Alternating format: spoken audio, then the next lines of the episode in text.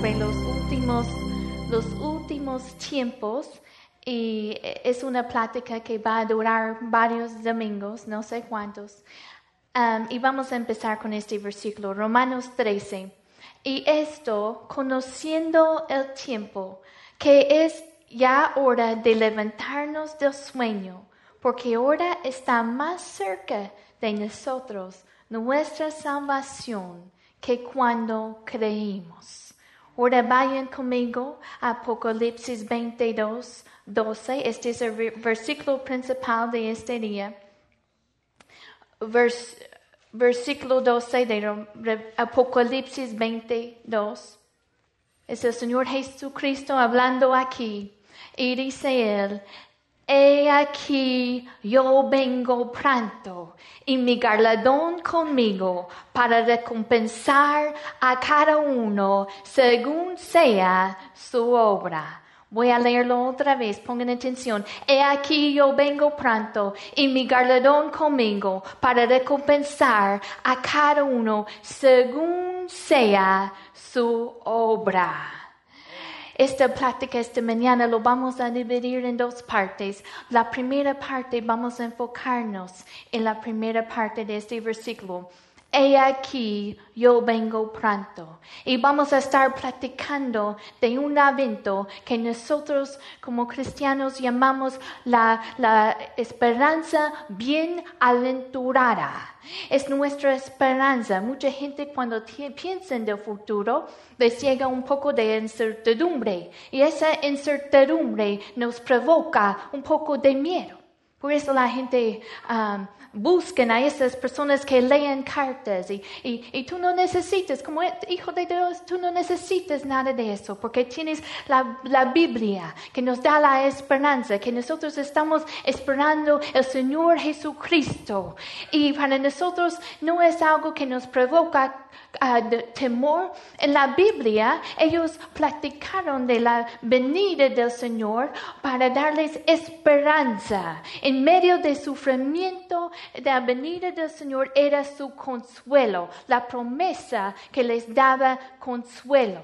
hermanos, yo no sé en qué situación te encuentras hoy, si, si hoy has tenido un buen día, si has tenido una buena semana.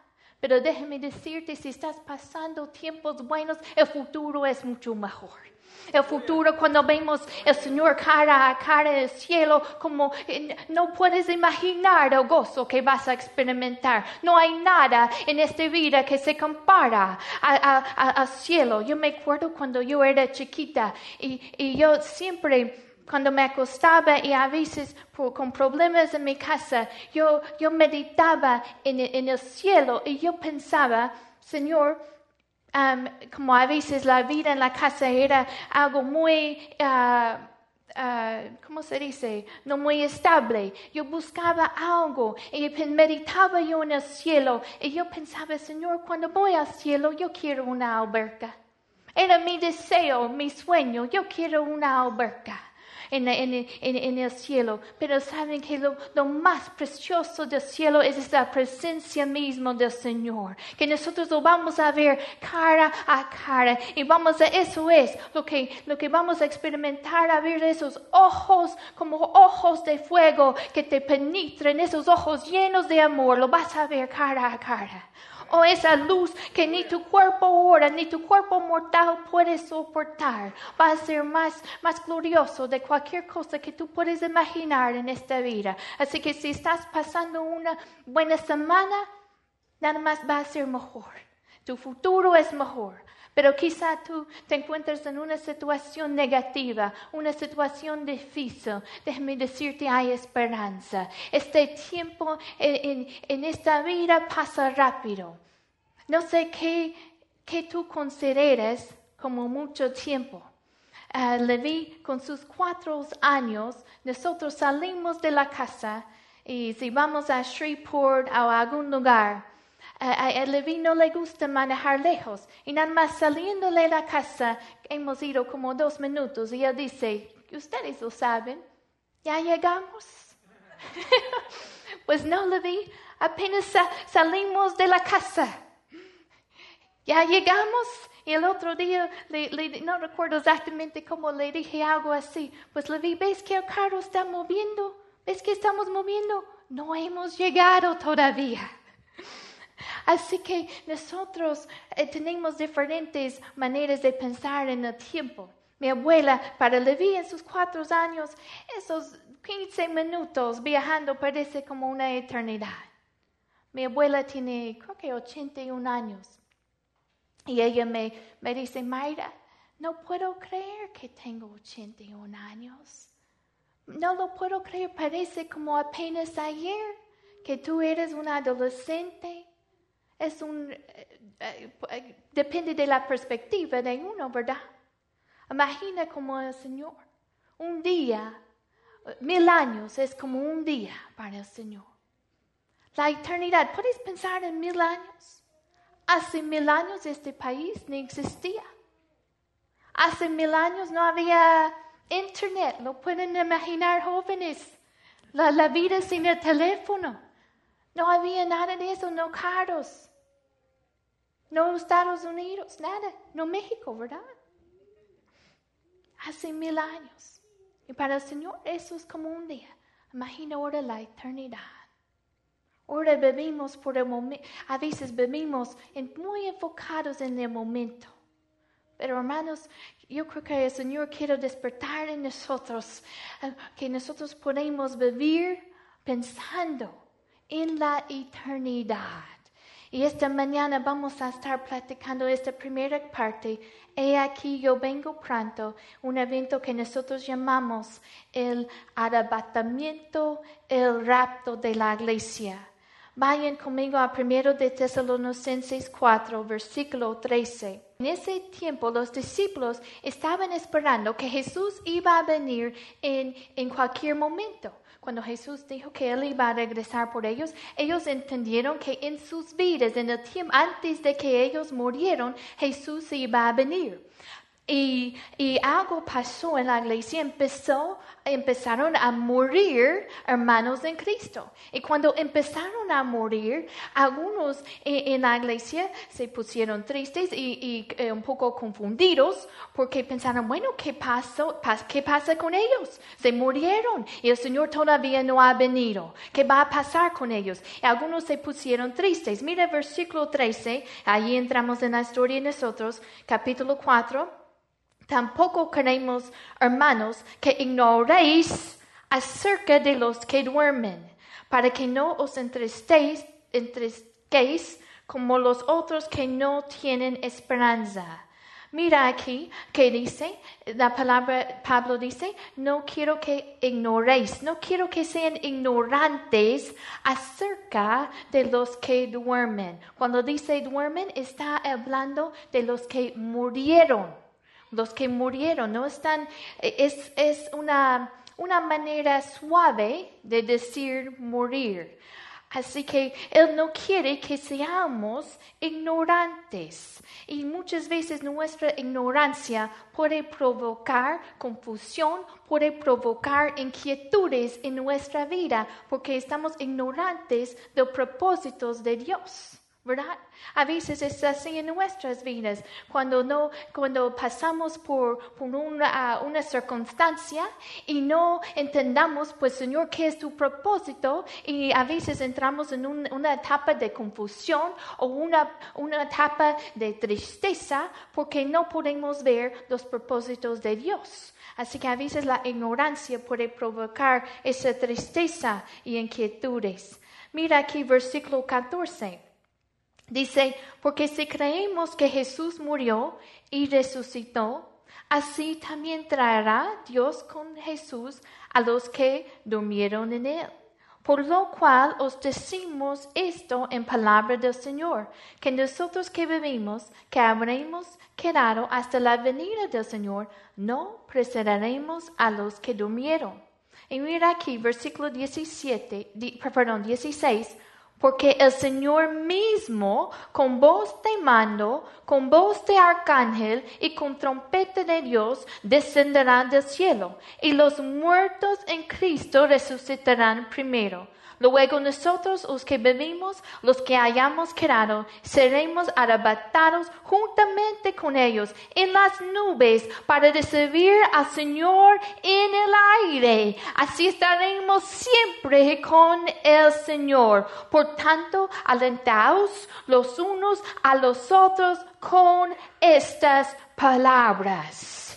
Hermanos, esta mañana yo quiero que esta sea una palabra de aliento por ti, para ti esta mañana, que el Señor dijo, he aquí yo vengo pronto, eso es nuestra esperanza. Y mira aquí versículo 16 nos explica qué va a pasar. Dice el Señor mismo, Él no va a mandar a un ángel, pero el Señor mismo va a venir por ti a las nubes. Y dice, va a haber un, un anuncio triple, que es el anuncio triple. Va a haber un voz de mando, un voz de arcángel y trompeta de Dios. El Señor descenderá del cielo y, y los muertos en Cristo resucitarán primero.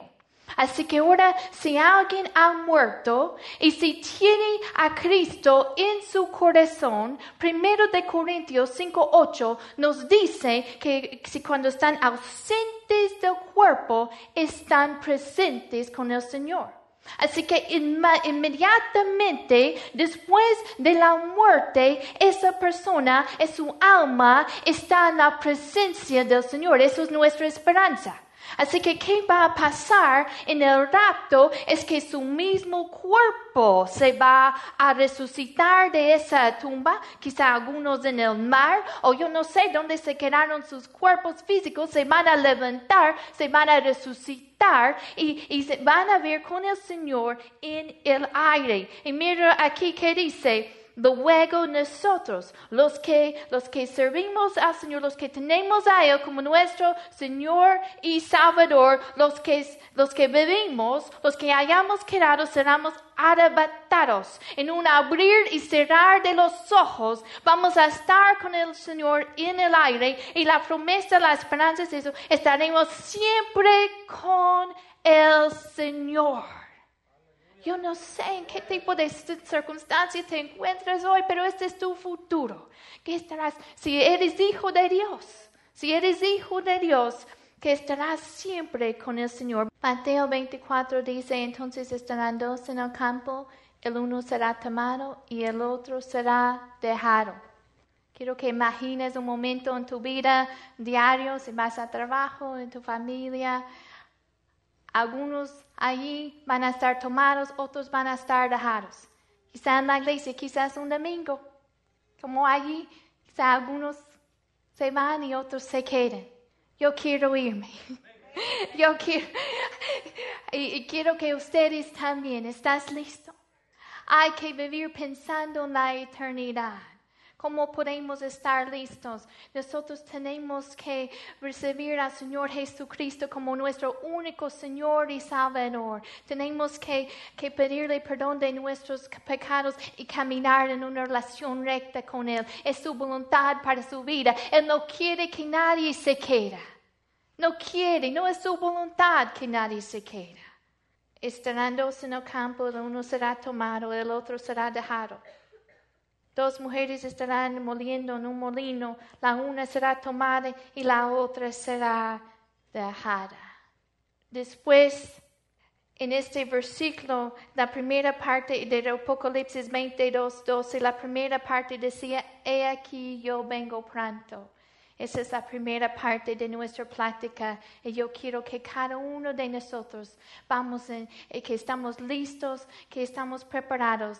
Vamos a hablar en otro domingo de qué va a pasar después, pero lo que va a pasar en, ese, en esta tierra, nosotros lo llamamos la tribulación. Siete años de, de, de a- acontecimientos terribles aquí, de sufrimiento en la tierra. Así que no queremos que nadie experimente eso. Eso nos debe motivar de vivir en santidad. Eso nos debe motivar de predicar el Evangelio. Porque quizá hay algunos en tu familia que tú sabes que si el Señor viene hoy, que ellos se van a quedar. Eso te debe motivar, debe, debe uh, mover algo, despertar algo en ti, de predicarles este, este, este palabra de esperanza, de evangelio. No es la voluntad del Señor que ellos se queden, pero la única manera es a través del Señor Jesucristo de recibirlo como Señor y Sa- Salvador.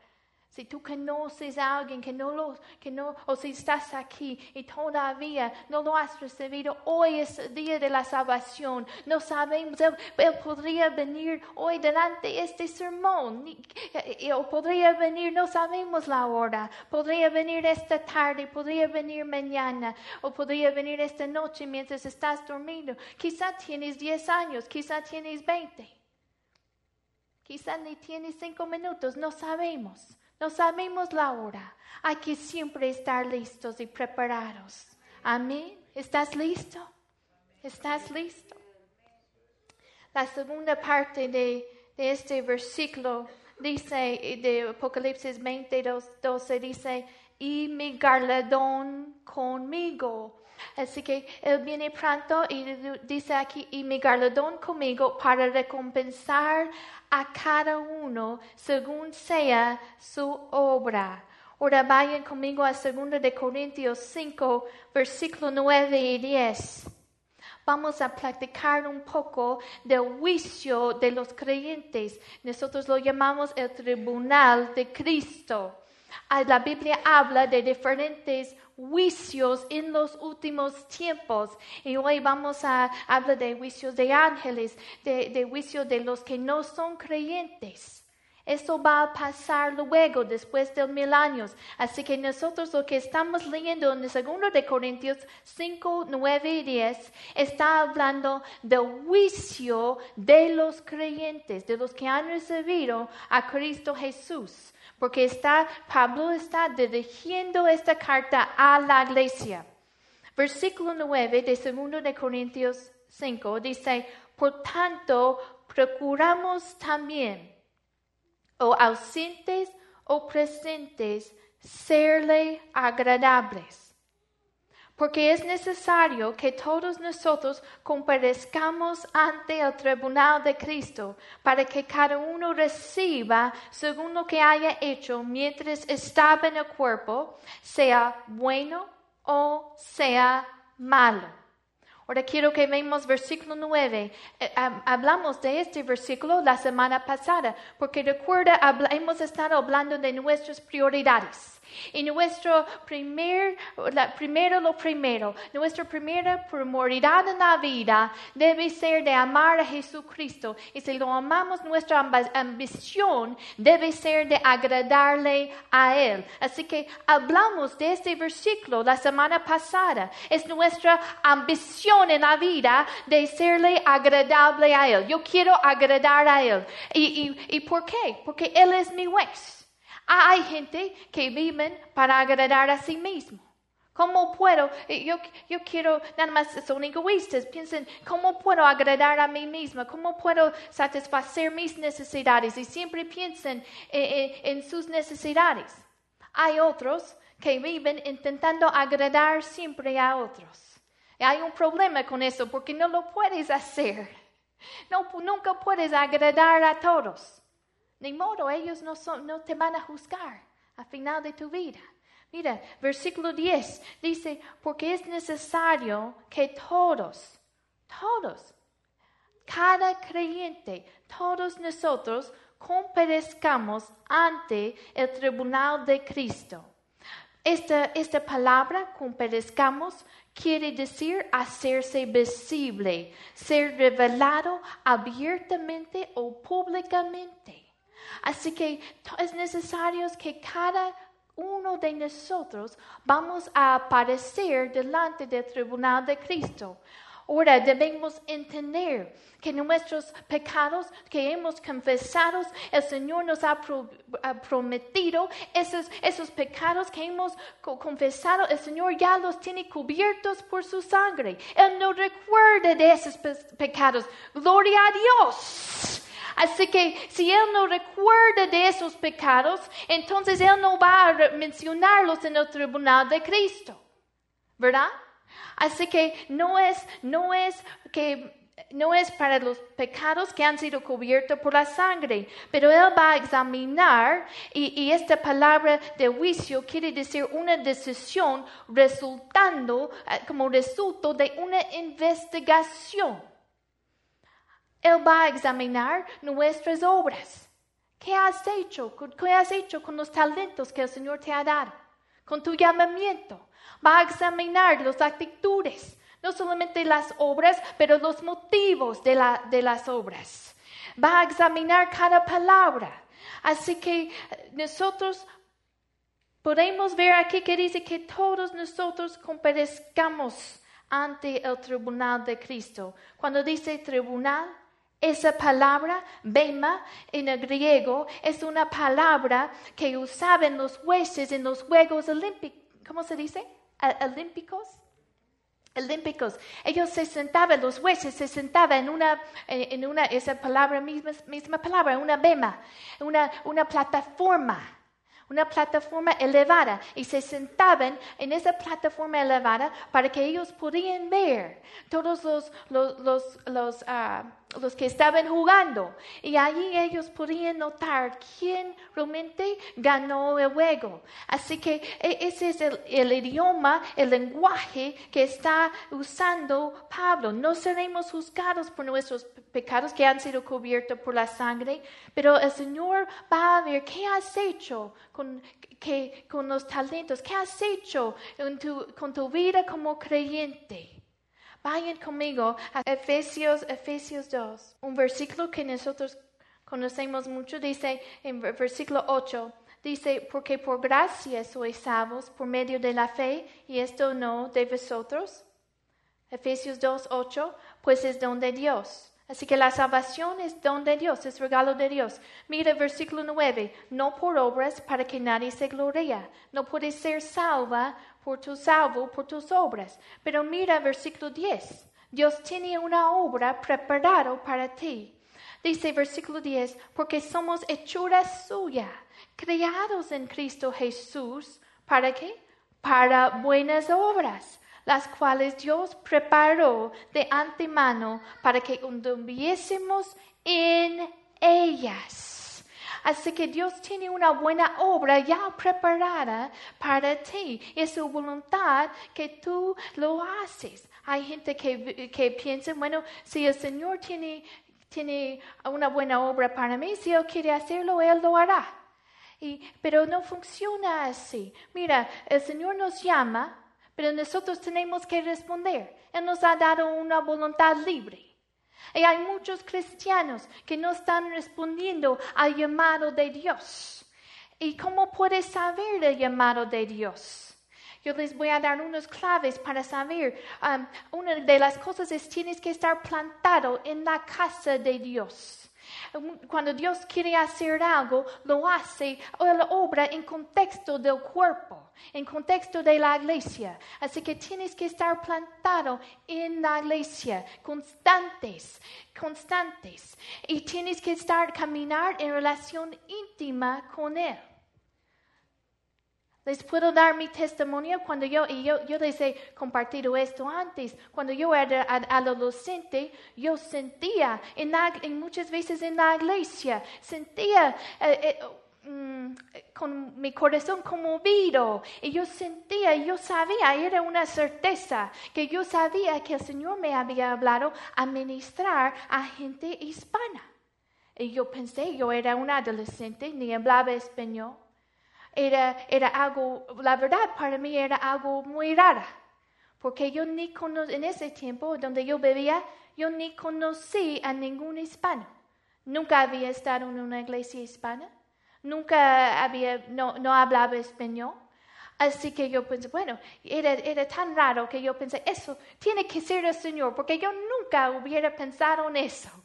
Nunca se me hubiera ocurrido, pero yo había en mí una certeza que realmente nadie me podría decir otra cosa, porque era ah, algo que Él puso en mi corazón. Y luego en la iglesia, en la plantado en la iglesia, el Señor empezó a confirmar ese llamado a través de sus siervos, a través de la palabra. Y, yo, pero todavía, Señor, ¿qué hago? ¿Qué hago? Así que eh, para mí yo hice lo único que yo sabía hacer. Lo único que yo sabía hacer era aprender español. Así que yo vi, bueno, voy a estudiar, aprender mi Biblia. E hice lo único que yo sabía hacer. Y yo no sé si esto puede ayudar a alguien. ¿verdad? Porque hay gente, yo escucho a veces gente decir, bueno, ah, yo siento ese llamado, pero nada más se sienten y no hacen nada. El Señor hará su parte, pero no hará tu parte. Tú tienes que hacer tu parte. Trabajamos juntos con el Espíritu Santo. Tenemos voluntad libre. Él hará su parte. No hará tu parte.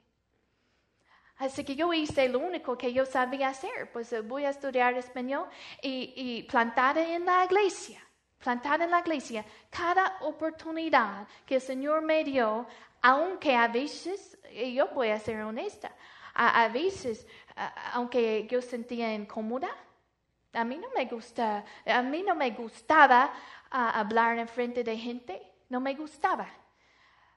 Pero aunque yo sentía incómoda cada oportunidad, cada invitación del Señor, cuando el Señor eh, me daba la invitación de servirle, yo he procurado y yo sé que no siempre lo he hecho, pero es mi deseo de decir 100%, yo, Señor, yo quiero 100% de las veces que tú me das una invitación de servirte, que mi respuesta siempre sea sí. Y no puedo decir que siempre lo he logrado, pero es, es lo que quiero hacer. Ahora no puedo decir siempre sí a la gente. A veces tengo que decir no a las distracciones.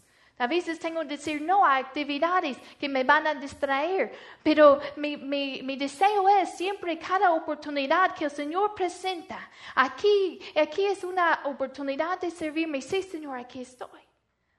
Aunque, aunque a veces, aunque entra flojera, o a veces, aunque, aunque aunque a veces me incomoda, no es algo que, que es fácil para mí, aunque a veces tengo que trabajar un poco más, pues yo quiero decir sí al Señor. Y no sé si eso ayuda a alguien de estar plantada en la casa de Dios, constantes, en una relación íntima con Él. Haz tu parte, responde cuando Él te da esa invitación, responde y hazlo con todo tu corazón en amor para Él. Dice la palabra en Hebreos 11 que el Señor es gal, ayúdame con esta palabra, galardonador de los que le busquen. Le gusta dar los galardones a los que le busquen. Es parte de su personalidad. Así se presentó a Abraham. Cuando, cuando se revela la promesa a Abraham, él también revela que hay una recompensa. A mi esposo, cuando, cuando, él, cuando él viaja, él siempre dice a los niños, bueno, cuando yo regreso, yo voy a venir con un premio. Hasta recuerdo a menos una vez cuando dijo, ya me voy, entonces uno, no me acuerdo cuál de ellos, sí, vamos a recibir un premio. Así que él le gusta venir y él entra en la casa y el gozo en, la cara, yo creo que él recibe tanto gozo como ellos, dándoles ese premio y el gozo de, estar juntos otra vez. Dios es galardonador de los que le buscan. Vamos a ver otro pasaje. Vamos a ver segundo de Juan 1.8. Segundo de Juan 1.8, uno de esos libros chiquitos antes de Apocalipsis. Versículo 8 dice, mirad por vosotros mismos, para que no perdéis el fruto de vuestro trabajo, sino que recibéis, ¿qué dice aquí? Galardón completo. Galardón completo. La primera parte, mirad por vosotros. Piensa, cuídate, toma tiempo de pensar, cuidado de ti mismo, cuídate de ti mismo, para que no perdáis el fruto de vuestro trabajo, sino que recibéis galardón completo. Si hay un galardón completo, ¿qué nos quiere decir? También hay un galardón parcial. También, según primero de Corintios 3, puede ser una pérdida de recompensa. Así que hay muchos cristianos que no van a recibir la galardón, la recompensa completa. Hay algunos que van a hacer el galardón parcial o algunos que van a recibir pérdida de recompensa. ¿Lo quieren ver? Primero de Corintios 3. Primero de Corintios 3.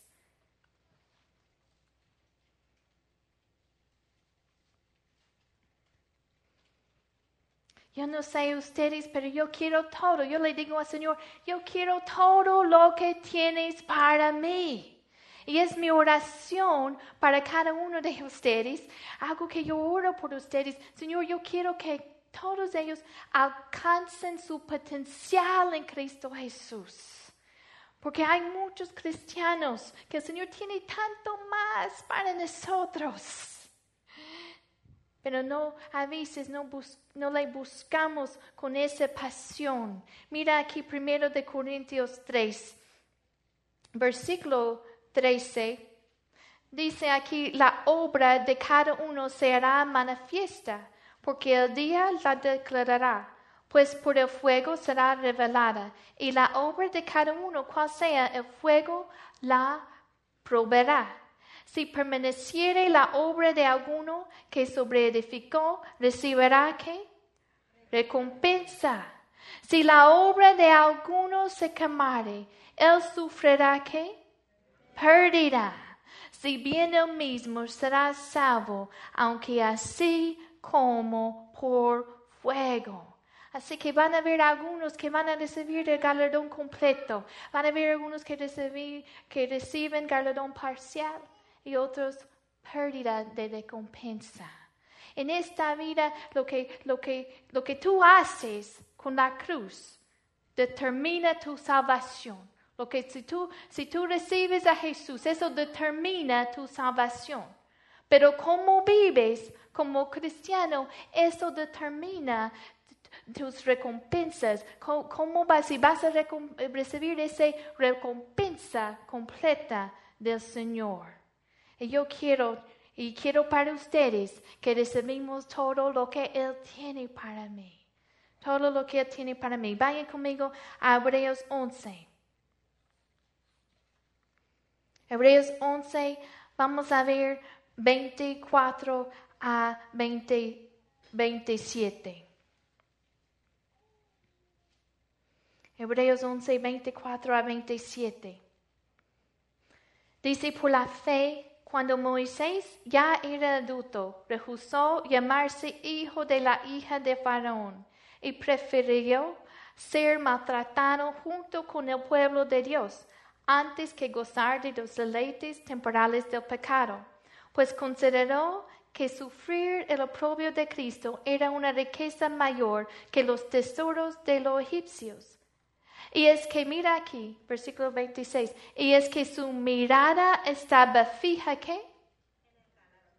En el galardón, en mi versión estoy leyendo de la Reina Valera contemporánea, dice, su, su mirada estaba fija en la recompensa. Así que, ¿cómo es que Moisés ya él tenía una opción? Todos esos tesoros, toda esa vida como rey en la casa de Faraón. Él tenía una voluntad, ¿verdad? era una opción para él disfrutar de esas riquezas, de esos tesoros. O de como dice la palabra, rehusó llamarse hijo de la hija de Faraón y, y, él decidió ser maltratado junto con el pueblo de Dios. ¿Cómo es que Moisés podía hacer una decisión tan radical y tan difícil? Porque dice la palabra que tenía su mirada estaba fija en la recompensa. Él estaba pensando en la eternidad, no solamente bebiendo, pensando en este momento, pero pensando en la eternidad. Su mirada estaba fija en la recompensa. Hermanos, a veces llenamos nuestras vidas con cosas que son tan temporales y son parte de la vida pero que nunca dejamos de mirar qué, qué tan grande es la recompensa que el Señor tiene para nosotros. Y la recompensa más grande es que lo vamos a ver cara a cara y luego Él nos va a dar otras recompensas cuando Él viene. Su galardón está con Él. Una última, último pasaje, primero de Corintios 4. Primero de Corintios 4. Versículo 3.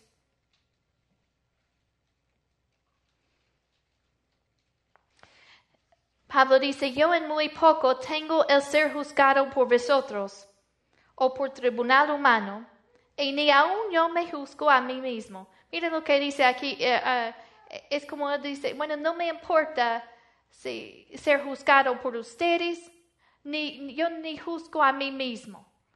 Pero mira que, sigue, dice, porque aunque de nada tengo mala conciencia, no por eso soy justificada. Pero el que me juzga es el Señor. ¿Para quién estás viviendo? ¿Estás viviendo para ti mismo o para agradar a otros o para agradar al Señor? Porque el que te juzga va a ser el Señor, ningún otro va a ser tu juez. Vas a tener que aparecer delante del tribunal de Cristo. Así que debemos vivir para agradarle a Él. Mira que dice versículo 5, así que no juzguéis nada antes de tiempo hasta que venga el Señor, el cual aclarará también lo oculto de las tinieblas y manifestará las intenciones de los corazones. Entonces cada uno recibirá su alabanza de Dios. Dice aquí que manifestará las intenciones de los corazones, que también lo oculto de las tinieblas. Hay cosas que nosotros podemos esconder del uno a otro, pero no de Dios. No hay nada que podemos esconder de Él. Él todo lo sabe. Así que van a haber algunos que, que, no, han, que no han caminado con Dios en una, una relación recta con el Señor. Entonces, todos esos secretos en su corazón van a estar manifiestos en ese día. Dice aquí que el día los aclarará. También va a haber algunos que nunca recibieron el conocimiento en este, en este mundo. Aquí dice, cada uno recibirá su alabanza de Dios. Mi, mi, abuela dice, e, ella recibió al Señor como más o menos, poquito menos de 40 años y ha tenido varios pastores y me dice, Mayra, el mejor pastor que yo he tenido era el pastor cuando eres adolescente. Y, y el, es, este pastor querido ya, ya, ya no está sirviendo porque ya tiene, ya está mayor de edad, pero él sentía su llamado siempre de servir en iglesias chiquitas en lugares rurales, lugares donde no había mucha gente. Y, y él, él, sentía que eso fue su llamado. No recibió mucho, mucho reconocimiento, no, no mucho pago, porque las iglesias no tenían pago, mucho que pagarle. No recibió, no tenía un buen carro. No, podemos decir que probablemente no era el mejor predicador, pero sirvió de tal manera que, que amó a la gente, amó al Señor, trabajó duro. Siempre cuando lo necesitabas, allí estaba amando y, tenía un corazón sencillo, amando a Dios. Yo creo que gente así que no han recibido reconocimiento en ese día, el Señor los va a reconocer y les va a dar una corona y su recompensa va a ser grande. Quizá hay gente que nosotros conocemos que son populares, que son ah, quizá predicadores populares, que quizá reciben menos recompensa que este varón. Yo no sé, el Señor es el juez. Pero no hay nada que podemos esconder de Él. Vamos a vivir completamente de Él. Y esta mañana quiero alentarlos que nuestra, nuestra ambición siempre sea de agradarle a Él. Él es nuestro juez. Un día cada uno vamos a aparecer delante de tu trono. Y yo quiero esa, esa recompensa completa, ese galardón completa. Y quiero que tú también lo recibes.